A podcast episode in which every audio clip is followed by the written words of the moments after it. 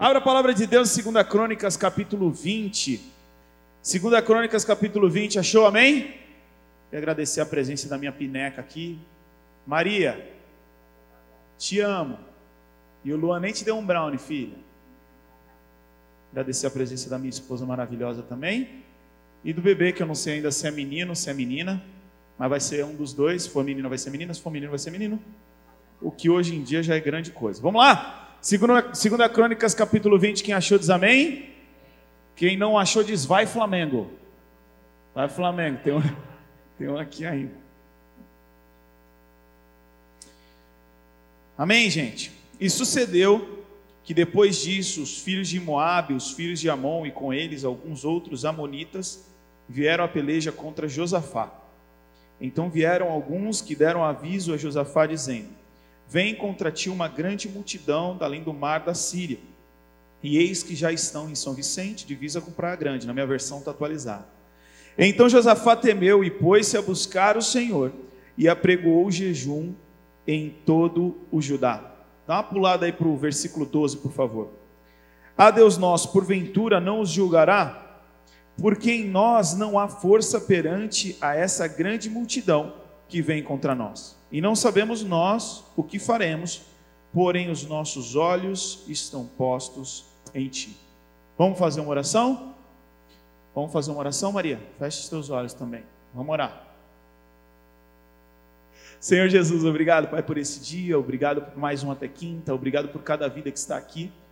Obrigado por esse tema que o Senhor colocou em nosso coração e pedimos agora que o Senhor fale conosco, fale comigo também. Perdoa os meus pecados, me lava no teu sangue Usa minha vida com graça e misericórdia, amplia essa palavra. Esses que estão na live, que assistirão a gravação, fala com cada um desses também, em nome de Jesus. Que não seja uma palestra, mas que de fato seja algo espiritual se movendo em nossas entranhas, Pai, que em nome de Jesus possamos sair daqui cheios do Espírito Santo. Nós precisamos de Ti, em nome de Jesus. Amém.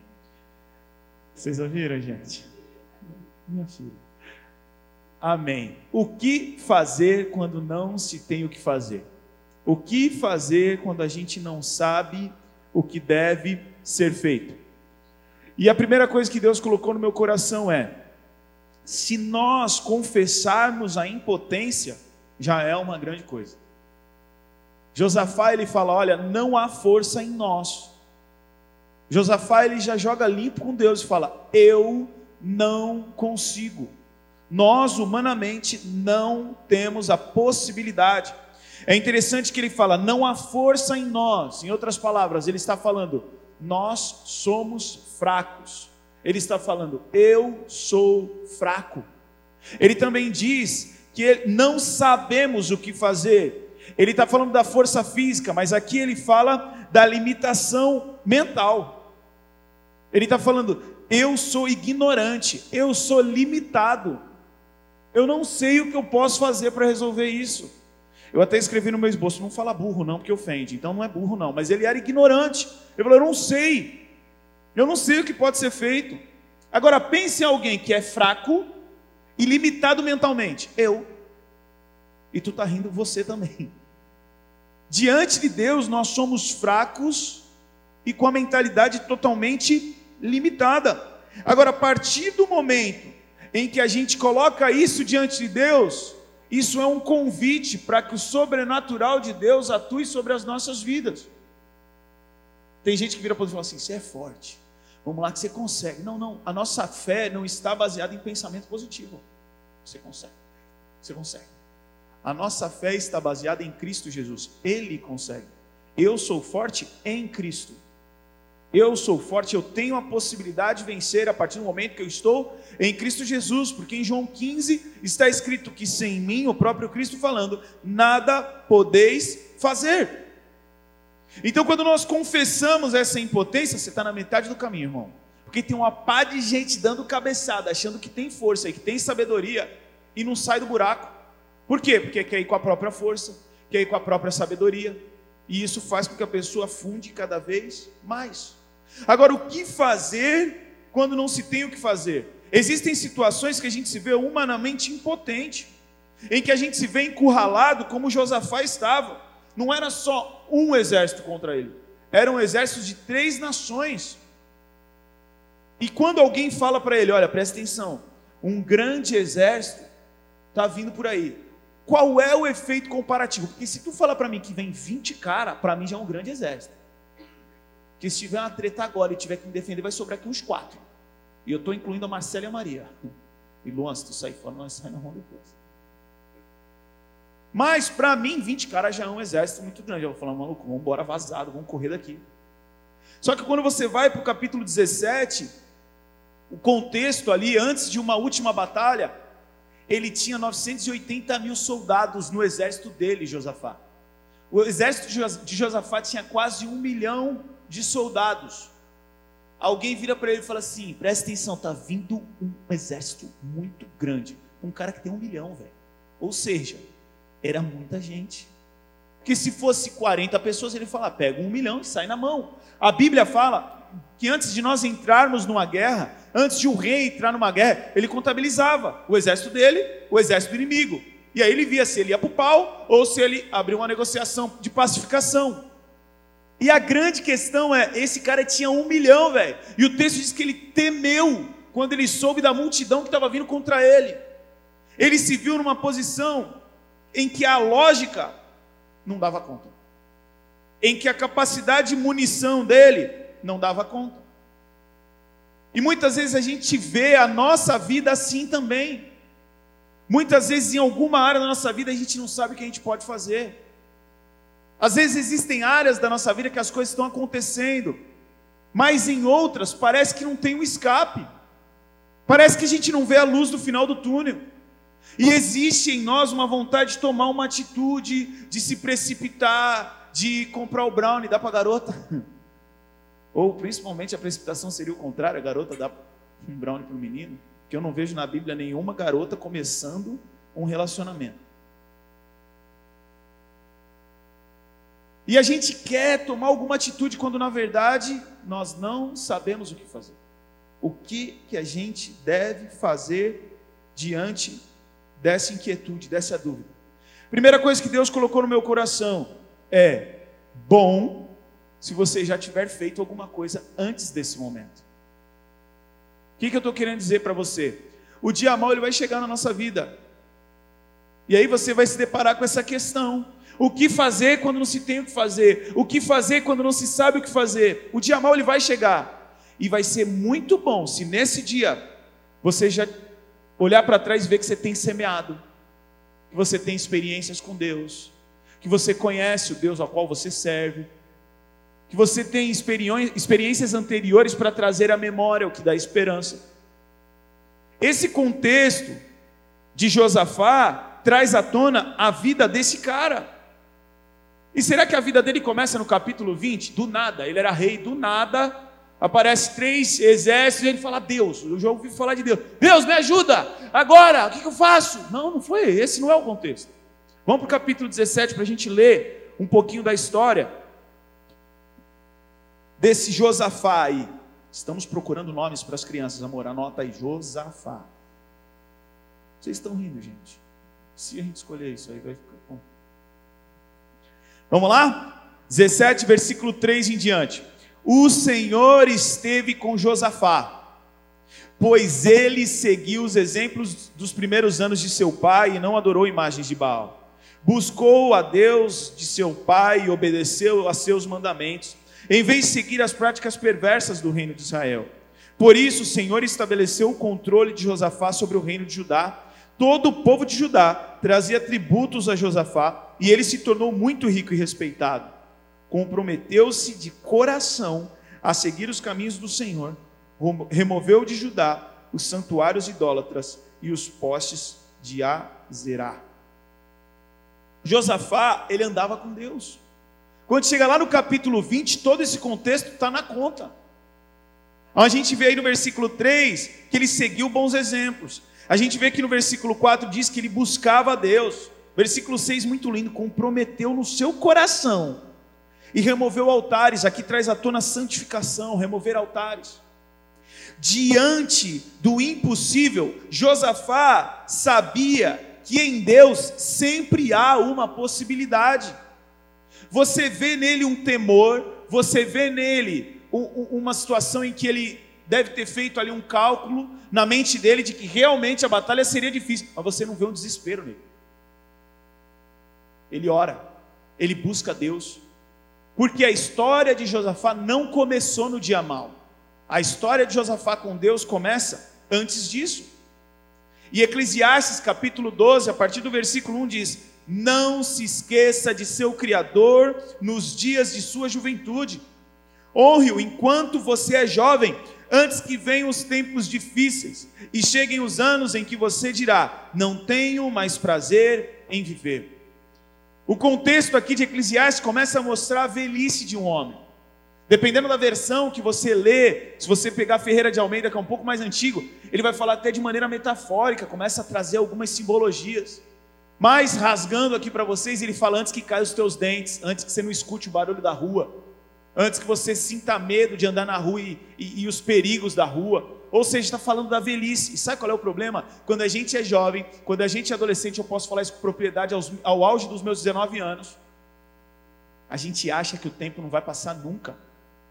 Mateus estava brincando ali comigo. Essa molecada que entrou aí é o grande lance da minha era, era o que eu fazia, eles estão fazendo. Eu falei, é isso aí. Tá com quantos anos, Mateus? Não precisa se expor, não precisa. 20, 20, 26. Conheci esse moleque aí, ele era um saco de osso andando na rua. Olha aí, nós estamos aí, faz uns 20 quilos que a gente não se via. Por quê? Porque o tempo passa muito rápido. E a gente acha que não, não, eu sou jovem, não, eu sou jovem. E a gente não percebe que a gente está frequentando até quinta com 50 anos, não é, Luiz? a velhice chega muito rápido, cara. Posso falar com propriedade. cara, hoje eu estou no auge do futebol na minha mente. Eu sei tudo que eu tenho que fazer na quadra, mas não consigo fazer metade. E quando eu conseguia correr, eu não, não sabia o que eu tinha que fazer. Aí por isso que eu não sou profissional, não fui. Não teve jeito. Viu, Luan? Aprende com o meu testemunho, desiste. o Luan ele fala que ele precisa de três meses de alimentação e sono que ele vira profissional, né? De bocha. Aí, primeira coisa, bom se você já tiver feito algo. Segunda coisa, o que fazer diante de quando você não tem o que fazer? Não faça nada antes de buscar a Deus. Capítulo 20, versículo 3 em diante. Então Josafá temeu e pôs-se a buscar o Senhor, e apregou jejum em todo Judá, e Judá se ajuntou para pedir socorro ao Senhor. Também de todas as cidades de Judá vieram para buscarem o Senhor.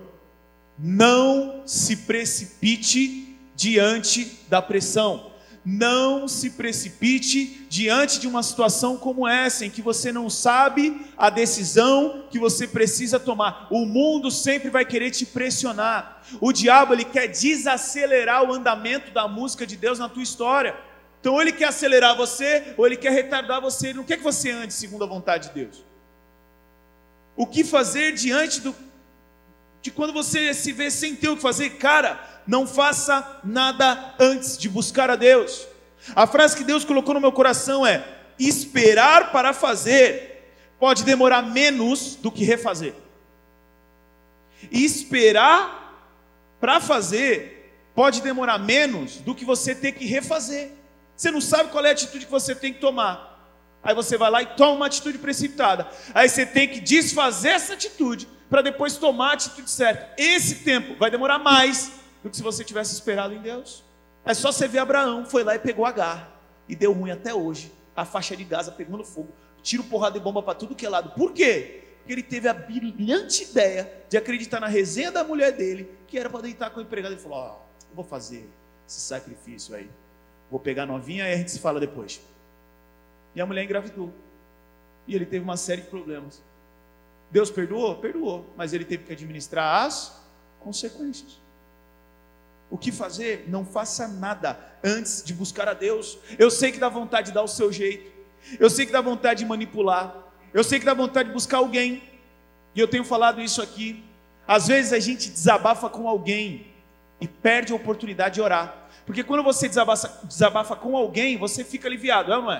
Você vai falar, é, acabou, acabou, é pior que foi isso mesmo, acabou. E sabe o que eu tenho aprendido? Rasgar com Deus. Deus, estou no veneno. Semana passada ou retrasada, não me lembro. Eu virei para Deus e falei assim, no assunto, Deus, eu estou no meu limite. Acabou, eu estou aqui, eu não aguento mais. Falei bem assim, estou no meu limite. Aí as coisas. Falei, Deus, se soubesse, eu tinha falado antes. Assim. A gente precisa rasgar o coração para Deus e parar de confiar em pessoas.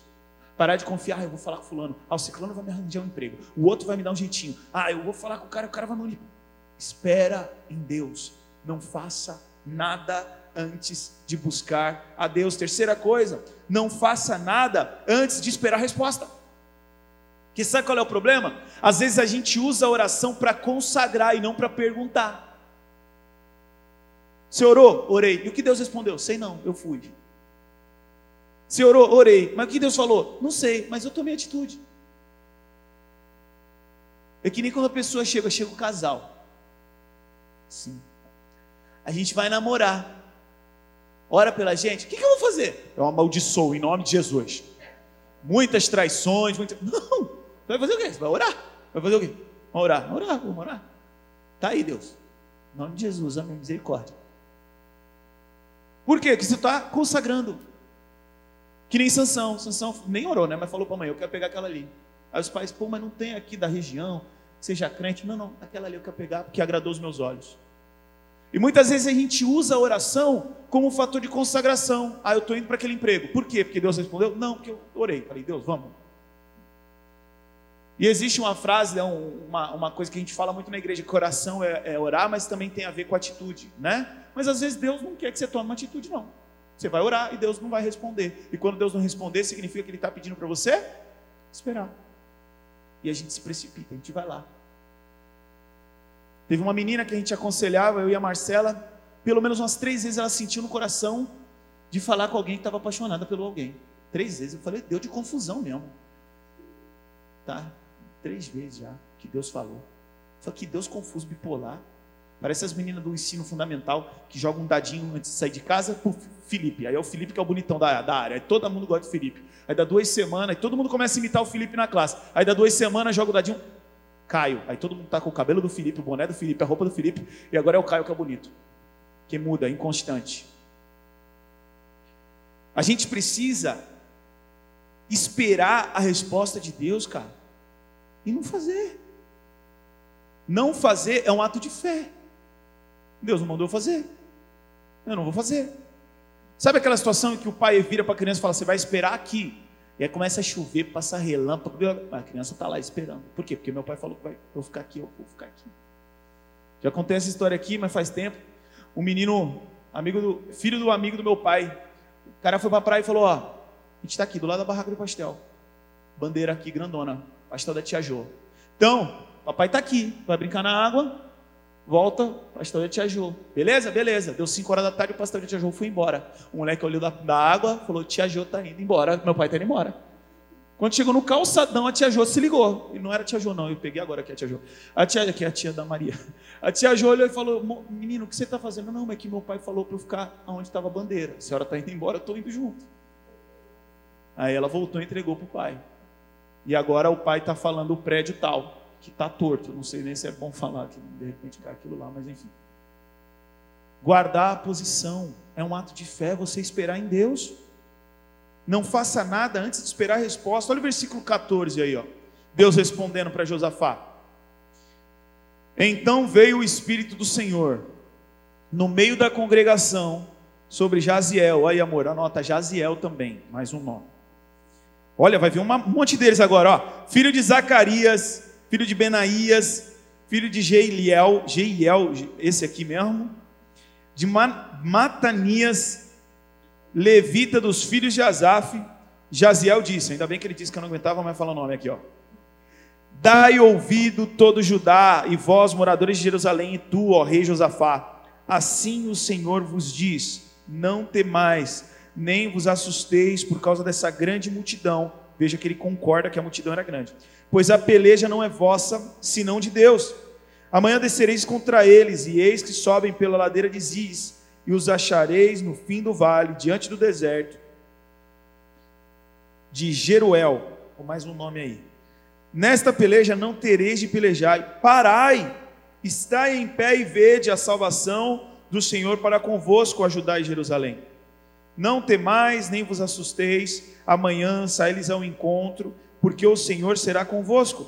Então Josafá se prostrou com o rosto em terra, e todo Judá e os moradores de Jerusalém se lançaram perante o Senhor, adorando o Senhor. E levantaram-se os levitas, dos filhos dos coatitas e filhos dos coraitas, para louvarem o Senhor, Deus de Israel, com voz muito alta, como esse grito da Maria Flor. Espera. Espera Deus te responder. Quarta coisa, não faça nada enquanto espere, fique posicionado. O texto que nós lemos diz: Parai, está em pé e vede a salvação. Fique posicionado. A palavra submissão no original significa você manter uma posição militar. E a gente não está muito nesse contexto de guerra, a não ser os filmes que a gente vê na Netflix. Mas você já parou para pensar que tem o primeiro cara lá da linha de frente? E esse cara tem que guardar a posição?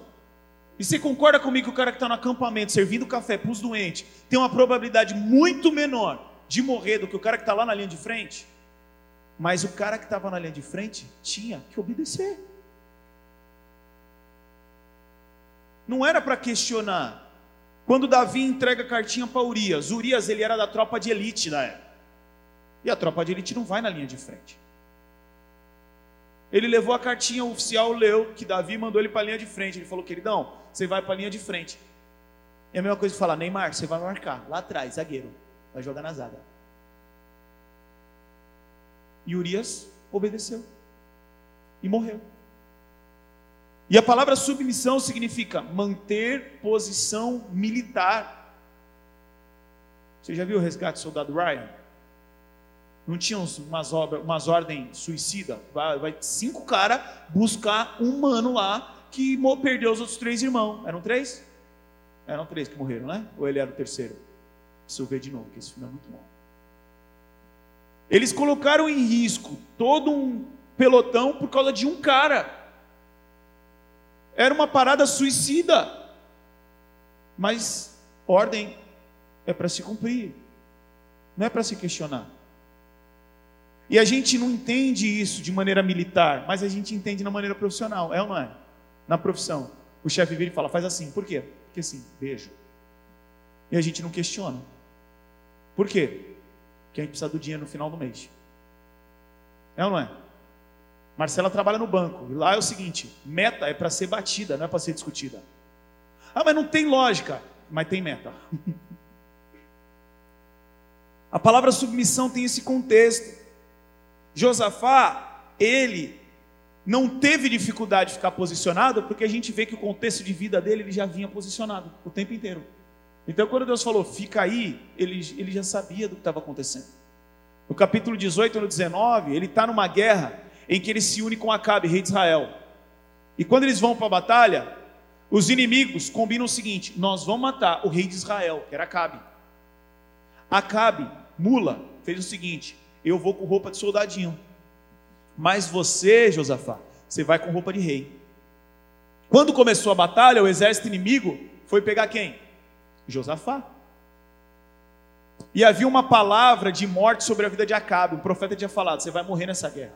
Por isso que ele foi infiltrado.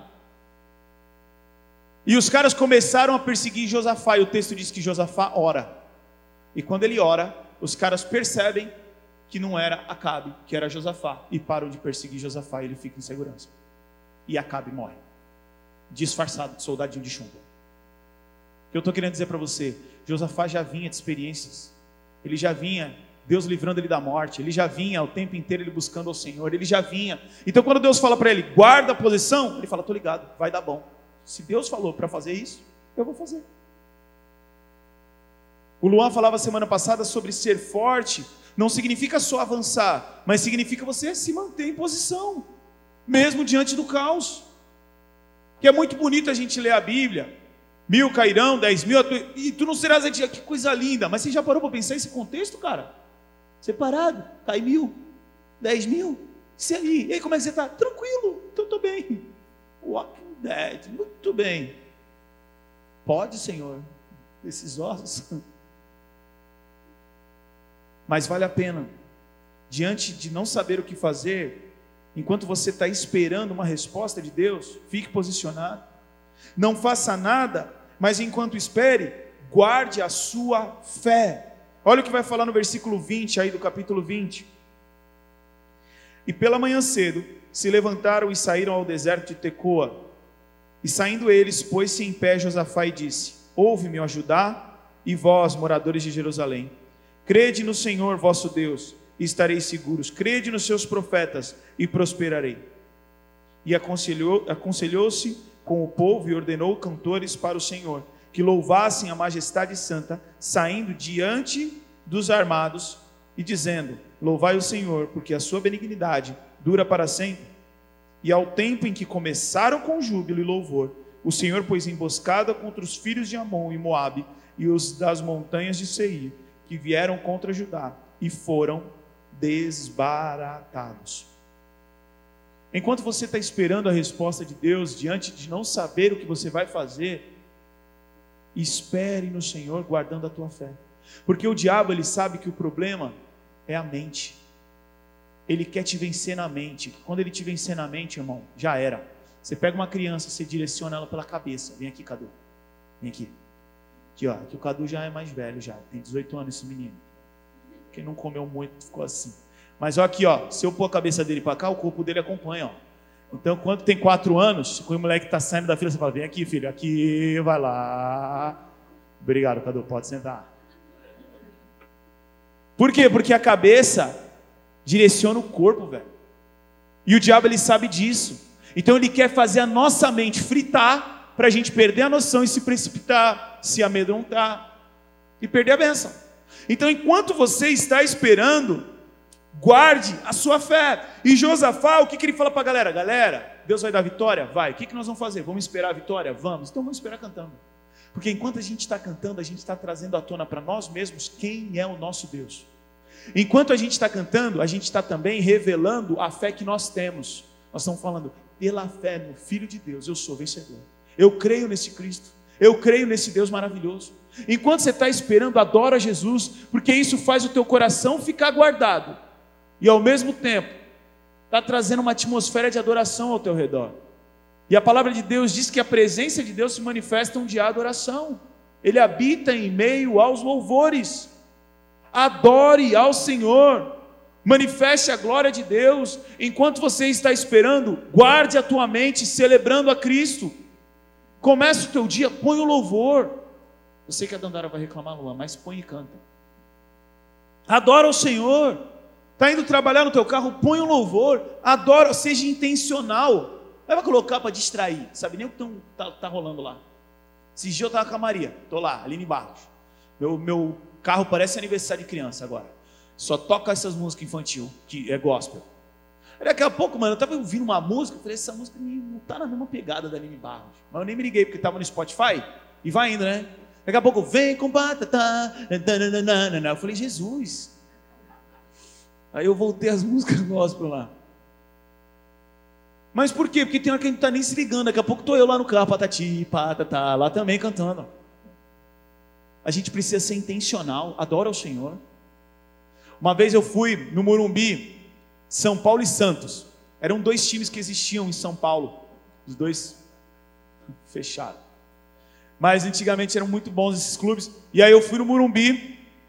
O Morumbi é um estádio. Quem já foi na Vila? Tem nada a ver. Vila é ginásio. O Morumbi é muito grande. Você não tem noção. Você está embaixo do Morumbi, você não consegue olhar o final dele porque não dá curvatura aqui, não dá tem que dar uma afastada. Mano, uma vez eu fui no Morumbi, que eu fui muito juvenil, velho. Eu, em vez de olhar o mapinha, falei, não, vamos lá, vamos lá. Sem zoeira. Tipo assim, aqui era o portão 18 e aqui era o portão 19, tá ligado?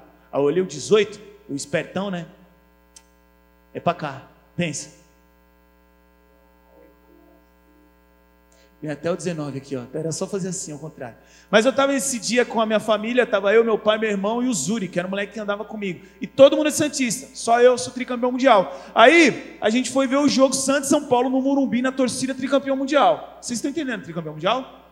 Beleza. E eu vi, ninguém me contou, não é dinossauro Pelé não, eu vi mesmo, tri. Aí, Jogou lá, São Paulo e Santos, pá, aquela zoeirinha oculta, né? Porque não pode zoar muito grande, porque os caras estavam do meu lado, e a gente estava no torcida de São Paulo, então ficava, ai, seus jogueirinhos, tomando taca de novo. 3x1 São Paulo, Thiago Ribeiro na época voando no São Paulo. Aí, 3x1 São Paulo, acabou o jogo, e eu zoando os dois, dos três nem toca, né? Seus fracos, isso aqui que é estádio, olha lá, a vila cabe dentro do campo do Morumbi, e tal, tal, tal. Aí a gente voltando na avenida, mano, do Morumbi, aí tinha uns mano com as camisas já da Independente, tá ligado? Sabe o cara que chega do teu lado, tu já fumou maconha por tabela? Tanto que ele está cheirando maconha, o cara chega do teu lado e já fala, tô louco. Tô louco. Os caras já com aquelas camisas da Independente amarelada de tanta fumaça, mano. Aí, eu, o Zuri, o meu pai e meu irmão andando, e quando a gente estava pertinho do carro, o carro com a placa de Santos. E os moleques só fitando a gente, a gente não foi com a camisa do São Paulo, nem de Santos, nada para não ficar, né, chavear, esses bagulho de briga. Vamos tudo camisa neutra, só que aí, pô, placa de Santos, camisa neutra, esses caras são santistas. Aí um dos moleques, mano, virou no Zuri, o Zuri, ele é, ele é, muito santista, ele é muito santista. Deve ter tido na Vila, quando ele, a partir do momento que nasceu, 900 bilhões de jogo, ele foi em todos, velho, ele é muito louco. Aí, mano, os caras da Independente chegaram no meio da gente, encostaram no Zuri e falaram, Tu é, vou falar pra câmera. Tu és São Paulino? Moleque, sem zoeira, eu fiquei felizão na hora. Eu, eu fiquei felizão. Aí ele, sou seguro, quase que, mano, não tinha celular na época, senão eu ia filmar, tá Fala de novo. Se é, man. Mano, o cara virou e falou assim: então canto o hino. E eu tava do lado dele. Sabe o que eu fiz? Eu falei, canto o hino. Eu tava louco para ele ver cantar o hino. E ele depois me contou, ele falou, irmão, só me vinha o hino do Fluminense, sou tricolor de coração. Só me viu, fiquei na memória. São Paulo, cadê? Aí ele começou, salve o tricolor. E eu junto, falei, canta, desgraça. Amados, cara, eu falei, não, deixa ele cantar até o final, canta. Tô brincando, não fiz isso não. Mas o cara cantou. Que, por que, que eu estou falando tudo isso? Porque na cabeça do cara, Santista, não canta o hino de São Paulo cara ia falar: não, aí tu está exagerando, não sou São Paulino. Não. Porque quando a gente canta, a gente declara a nossa fé. E eu te pergunto: qual é o hino que você está cantando? E sob pressão, qual é o hino que você canta? Você muda de time? Enquanto você está esperando, guarda a tua fé, adora ao Senhor. Sexto, quando Deus falar, o que fazer, faça. Mas sabe qual é o nosso problema? A gente acha que Deus vai mandar a gente fazer um bagulho astronômico, tá ligado? Eu não tenho o que fazer, Deus. Aí você acha que Deus vai falar assim para tu: vai ali no shopping, sobe no te mandar, vai chegar um helicóptero, tu vai ser resgatado, vão te levar lá para aquele hotel de bacana que tem lá no Guarujá, que uma vez eu liguei lá para passar uma noite com a Marcela, aniversário de casamento. Falei, deixa para 10 anos que até lá eu junto dinheiro. Como é que é o nome daquele lá? Jequiti, mano. E tu vê, os perfumes da Jequiti é mó baratinho, né? O hotel é caro pra caramba. Tu vai pegar um helicóptero no praia mar. Ele vai te largar lá. Quando você chegar lá, você vai ser vestida de noiva. O teu varão vai estar te esperando, rico, milionário, falando: você não vai precisar trabalhar mais. Você só vai cuidar das crianças. Ele é crente, pastor, ungido e tal. E amém. Amém? As meninas, tudo amém. Mas não é isso que vai acontecer. Não é isso que vai acontecer. Desculpa se você já estava pensando apostar a corrida quem vai chegar primeiro no Praia Mar. Imagina a corrida das loucas, né? Tudo sai sou eu! Sai! Chutando uma outra. Deus, geralmente, ele faz coisas simples. Moisés, e agora? O rio Marzão aqui, o exército vindo. O que, que acontece? Marcha. O que, que é marchar? É você dar uma passada, assim, ó só isso. Marcha. Não, Deus, o senhor não está entendendo. Tem um mar à frente. Os caras aqui, os exércitos dos Estados Unidos da época aqui, tá perseguindo nós. Precisa ter um bote, um helicóptero, a balsa, qualquer coisa, Deus. O senhor não está. Cadê a arca de Noé? Não está aí de bobeira? Deus falou: marcha, marcha. E aí que é o nosso problema. Porque a gente fala, pô, mas é só marchar? Pô, mas é só ficar parado? Pô, mas é só ser crente? Às vezes a pessoa vem se aconselhar, ah, doutor, com esse problema, com esse problema, com esse problema. O que, que eu falo no final para ela? Vamos orar. Aí a pessoa fica, ah, orar. Então o que, que eu faço o quê? Que eu pague a tua conta, que eu arrumo um marido para tu, que eu E aí a gente acha, ah, eu fui falar com o Ada e ele falou só para eu orar. Você é louco, irmão. Só não. Você está falando com Deus, Criador dos céus e da terra. Mas aí a gente acha que essas atitudes, ah, isso daí é muito simples, não é de Deus. Afinal de contas, Davi venceu Golias com a bazuca. Golias ele tirou e. Golias morreu. Foi com a pedrinha, velho. O tempo inteiro Deus usa. Pedro estava lá, melancólico, que foi? Tem uns leite para dar para as crianças, pesquei nada. Aí Jesus fala, taca do outro lado. Coisa simples. Cara era pescador. Ele fala, ó, eu vou tacar porque o senhor está falando, porque eu conheço isso aqui, eu estou a noite toda aqui, mas vamos lá. Coisa simples, ele jogou, e o que, que aconteceu? Mas a gente quer coisa complexa. Mas a, o Evangelho, o agir de Deus, muitas vezes está na simplicidade. Imagina você como soldado desse exército de um milhão de homens, que tinha saído de uma vitória, esperando a ordem de Josafá. O que, que nós vamos fazer amanhã? Deus vai dar uma direção para Josafá. Aí você acorda, você dá linha de frente, você está sangue nos olhos para matar os caras lá. Aí Josafá acorda, galera, Deus deu uma ideia. E aí?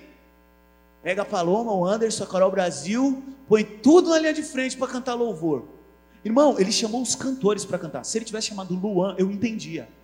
Porque você põe o Luan cantando, irmão, acaba os exércitos tudo, os caras vão tudo embora, tudo fugir. Mas ele pediu para os cantores cantar, cara. Tem lógica um negócio desse? Tem lógica. Imagina os caras cantando, hein? Tinha que ter fé mesmo, não tinha? Senão os caras já ficavam assim. Pela fé, fica perto aqui no Filho de Deus. Põe esse escudo na diagonal, irmão. Sou vencedor. A ordem de Josafá foi humanamente simples. Põe os caras para cantar lá na frente. Deus vai fazer. Vamos adorar. E sabe o que aconteceu? Pequenas obediências, grandes milagres. Pequenas obediências, grandes milagres grandes milagres.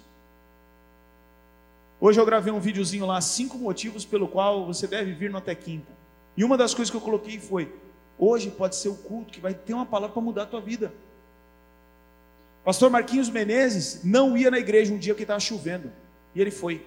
Quando ele entrou no templo, o cara que estava no púlpito começou a falar: Pastor Marquinhos, que bom que você veio hoje, que eu tenho uma palavra de Deus para entregar para a tua vida.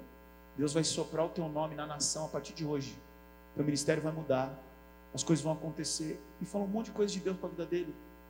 E depois de um tempo, um moleque que era louco, pirado na batatinha, que zoava plantão com a família, viu um vídeo do cemitério do pastor Marquinhos Menezes. E aí ele foi para a casa da mãe pedir perdão, não lembro a ordem exata, mas foi na casa da mãe pedir perdão, pediu perdão para a avó, pediu perdão para o pai, começou a pedir perdão para uma galera. E nesse meio do trajeto ele sofreu um acidente de trânsito e morreu. E aí, no dia seguinte, saiu no jornal: premonição, jovem com vida atordoada, pede perdão para toda a família e após se reconciliar, morre. O pastor Marquinhos dormiu, normal, e acordou com um vídeo com milhões de visualizações, com um amigo dele ligando: Mano, você já viu que seu vídeo está com não sei quantas milhões de visualizações? Mano, não estou sabendo de nada. Então, aí, aí, aí, e aí o boom ministerial aconteceu. Sabe por quê? Um culto. Aí a gente está sem saber o que fazer. Aí você fala para o irmão, vamos na até quinta. Eu estou com sono. Aí você fala para o cara, vamos sábado no culto. Fala, tem aniversário. Aí você fala, vamos domingo de manhã. É o único dia que eu posso dormir até mais tarde. Aí dá uma pá de desculpa. Aí depois fala, estou desesperado. Não tá, não tá desesperado. Não tá. Eu vivo repetindo algo que eu aprendi, que eu aprendi com o tio Silvio. Eu pergunto assim: se o teu filho tivesse doente, e precisasse fazer hemodiálise todo dia em São Paulo, você não subia e descia? Aí geralmente, a mãe geralmente, a mãe fala assim, então, teu filho morreu. Ele precisa vir na igreja todo dia. Ele não pode faltar. Ele precisa de uma palavra. E eu e você, a gente precisa vir para o culto na expectativa. Hoje Deus pode mudar a direção da minha vida. Hoje Deus pode tratar algo que vai mudar a minha história. Hoje Deus pode liberar uma palavra sobre a minha vida. Essa expectativa tem que estar no nosso coração. E por mais simples que Deus fale o que deve ser feito, nós precisamos fazer. Não, mas Deus falou para adorar. O contexto foi esse. Eu fui louco lá para receber uma receita de bolo. O que fazer, como se deve fazer. Pensei, em uma semana ela vai resolver a minha vida. Eu vou estar rico, casado, crente. E ele falou: adora. É isso, adora. Você acha pouco? Adora com intenção para você ver o que vai acontecer na tua história. Leva uma vida de adoração sem interrupções. Quando a gente lê o capítulo 17, vai falar que os olhos, no capítulo 20, fala que os olhos de Josafá estão postos em Deus, diante de não saber o que fazer. E quando você pega a 2 Crônicas 20, 32, está escrito assim: Josafá foi um bom rei que seguiu o exemplo de seu pai. Lembra que no começo, lá no 17, fala que ele seguiu o exemplo do pai? E agora no 20 fala que ele foi um bom rei, ou seja, falando de algo que passou. E que ele seguiu o exemplo, ou seja, ele seguiu o exemplo do começo ao final. Mas olha o que diz o texto. O exemplo do pai Asa e fez o que era certo aos olhos do Senhor. Os olhos de Josafá estavam postos em Deus mas os olhos de Deus se agradavam daquilo que Josafá fazia. Os olhos de Josafá estavam postos em Deus, mas os olhos de Deus se agradavam da vida que ele tinha, não no capítulo 20, mas no 19, no 18, no 20, no 17. Eu fui para trás, eu meti o 20, era o 17. Deus é um Deus de recompensas. Mas recompensa tem a ver com semeadura. Recompensa tem a ver com a paga daquilo que você está fazendo. E o nosso Deus é um Deus de graça e misericórdia. Ele nos dá muito além do que a gente pode merecer. Mas olha o que acontece com esse Josafá, a partir do versículo 24. Vê se Deus é um Deus de recompensas. Quando os homens de Judá chegaram no local de onde avistava o deserto, viram apenas cadáveres no chão, até onde se podia enxergar. Não escapou nenhum só dos inimigos. O rei Josafá e seus homens saíram para recolher os despojos. Encontraram grande quantidade de suprimentos, roupas e outros objetos de valor, mais do que eram capazes de carregar. Haviam tantos despojos que levaram três dias para recolher tudo. No quarto dia, reuniram-se no vale de Beracá, que recebeu esse nome depois daquele dia, pois louvaram o Senhor ali. Por isso, até hoje é chamado de Vale de Beracá. Então todos os soldados de Judá e de Jerusalém voltaram com Josafá à frente, muito alegres, porque o Senhor lhes tinha dado vitória sobre seus inimigos. Entraram marchando em Jerusalém ao som de harpas, liras e trombetas e foram ao templo do Senhor. Quando todos os reinos vizinhos souberam que o próprio Senhor havia lutado contra os inimigos de Israel, o temor de Deus veio sobre eles, e o reino de Josafá teve paz, pois seu Deus lhe deu descanso de todos os lados. Se Josafá tivesse desistido, hein? Se Josafá tivesse precipitado e falado, vamos para vamos para a guerra, não precisa perguntar nada para Deus, não. Vamos fazer do nosso jeito.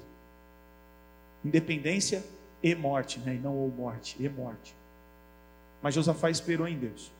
Quando ele não sabia o que fazer, ele buscou o Senhor. Até que o Senhor desse resposta, ele esperou, guardando a fé, ficando posicionado. E o que, que aconteceu? O texto fala de cadáveres, ou seja, o inimigo foi liquidado. O texto fala que de despojos que levaram três dias para ser recolhido. Cara, eles não queriam nem despojo, porque eles não queriam a treta. Quem queria era o outro cara.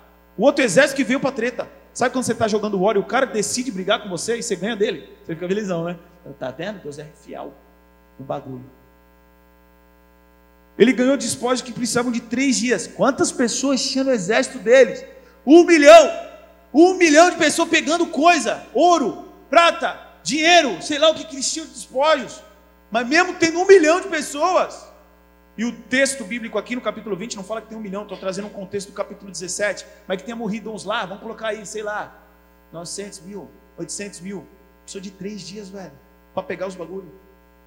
O texto fala que eles voltaram alegres, vitoriosos, com paz, com descanso. O que fazer quando não se tem o que fazer? Busque a Deus, espere posicionado, guarde a tua fé diante da, da, da orientação e obedeça de maneira radical.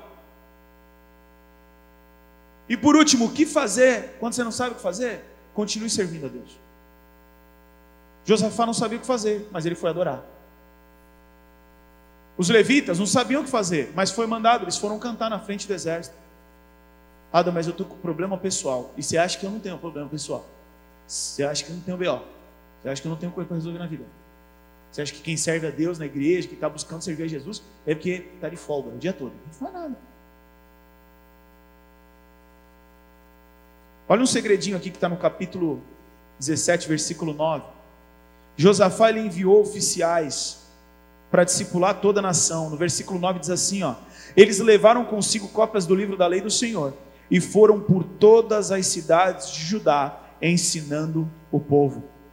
Olha outra coisa que a gente viu em Josafá no capítulo 19, versículo 4. Josafá morava em Jerusalém, mas saía para visitar o povo por todo o território, desde Berzeba até a região montanhosa de Efraim, a fim de animar todos a voltarem-se para o Senhor, o Deus de seus antepassados. Você não sabe o que fazer? Continua servindo a Deus. Você não sabe o que fazer? Continua cumprindo a tua escala, meu irmão. Você está vivendo um problema na tua vida? Continue a nadar. A vida com Cristo é que nem andar de bicicleta. Se você parar, você vai cair.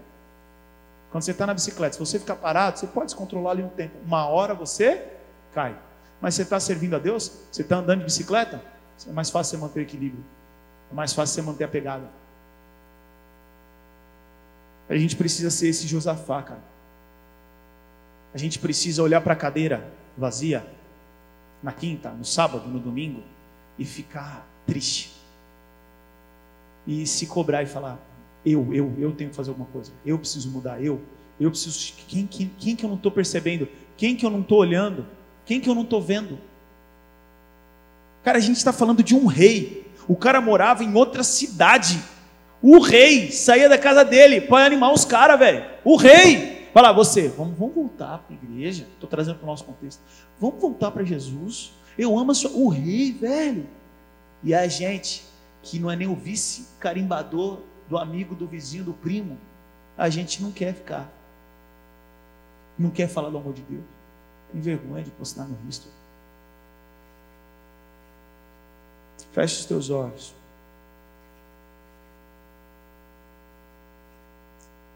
o que fazer, busque a Deus, espere posicionado, guarde a sua fé e, diante da orientação, obedeça de maneira radical. Mas eu quero te dar um desafio prático para essa semana. Até quinta-feira que vem, eu quero que você acorde e adore a Deus.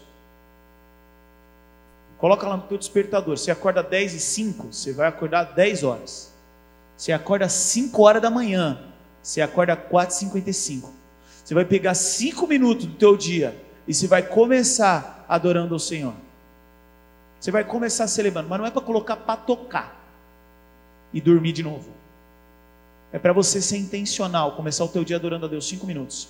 E na sexta, e no sábado, e no domingo, e na quinta-feira que vem, em nome de Jesus, você vai me procurar e falar, o Adam, tem um testemunho de um minuto para contar. Porque eu estou adorando a Deus faz uma semana e Deus fez um milagre na minha vida, eu preciso contar para a galera. o que fazer? Pedro respondeu essa pergunta dizendo: Para onde iremos nós? Se só tu tens palavra de vida eterna. É como se ele estivesse dizendo: Não tem para onde ir. Eu vou ficar posicionado. Eu vou guardar minha fé. Eu sei o Deus que eu creio. Deus vai fazer. Faz o simples. Você sabe o que tem que ser feito. Busque ao Senhor. Essa semana eu estava orando a respeito das minhas finanças. E hoje entrou um dinheiro que eu nunca imaginava na minha vida, velho. Uma pessoa foi vender o meu livro e tinha acabado. Aí o cara falou, pô, eu queria. Ela vendi o último livro. Aí a pessoa falou: então faz o seguinte, dá essa oferta para ele. Cinco vezes maior que o valor do livro. Dá essa oferta, entrega para ele. O cara não me conhece, velho. O cara nunca me viu na capa do gibi. Aí eu falei: entrega essa oferta para ele. Aí quando a pessoa veio me trazer o dinheiro, eu falei: tem mais dinheiro aqui, o que está acontecendo? Não, um irmão pediu para dar uma oferta para ti, 100 reais. Não tem cara. Fica posicionado. Fica firme. Eu não estou falando que você vai ficar firme, você vai ganhar 100 reais. Vai me cobrar quinta-feira, né, Ada? Não veio cenzão, não. Dinheiro é papel, filho. Só uma experiência que eu tive. Senhor, nós queremos colocar diante de Ti as nossas vidas, Pai. Diante de não ter o que fazer, nós temos o Senhor. Ah, Pai, que essa semana seja uma semana de júbilo, de adoração. E que assim como o Senhor fez com Josafá, o Senhor possa fazer conosco. Possamos ver, Pai, os nossos problemas desbaratados, as nossas situações, os nós desatando. Senhor, vem com o teu poder. Nós não sabemos o que fazer, mas os nossos olhos estão e permanecerão firmados em Ti, Pai. O Senhor conhece cada vida, cada situação, cada dificuldade. E o Senhor sabe aquilo que é possível e que as pessoas aqui têm que se mexer, mas o Senhor sabe aquilo que realmente não tem que ser feito. E o Senhor é um Deus do impossível. Manifesta a tua glória, Pai, de maneira particular, pessoal, para que vidas sejam edificadas, tenham experiências e que a tua glória seja revelada através de cada testemunho. Esse é o desejo do nosso coração. Em nome de Jesus. Amém.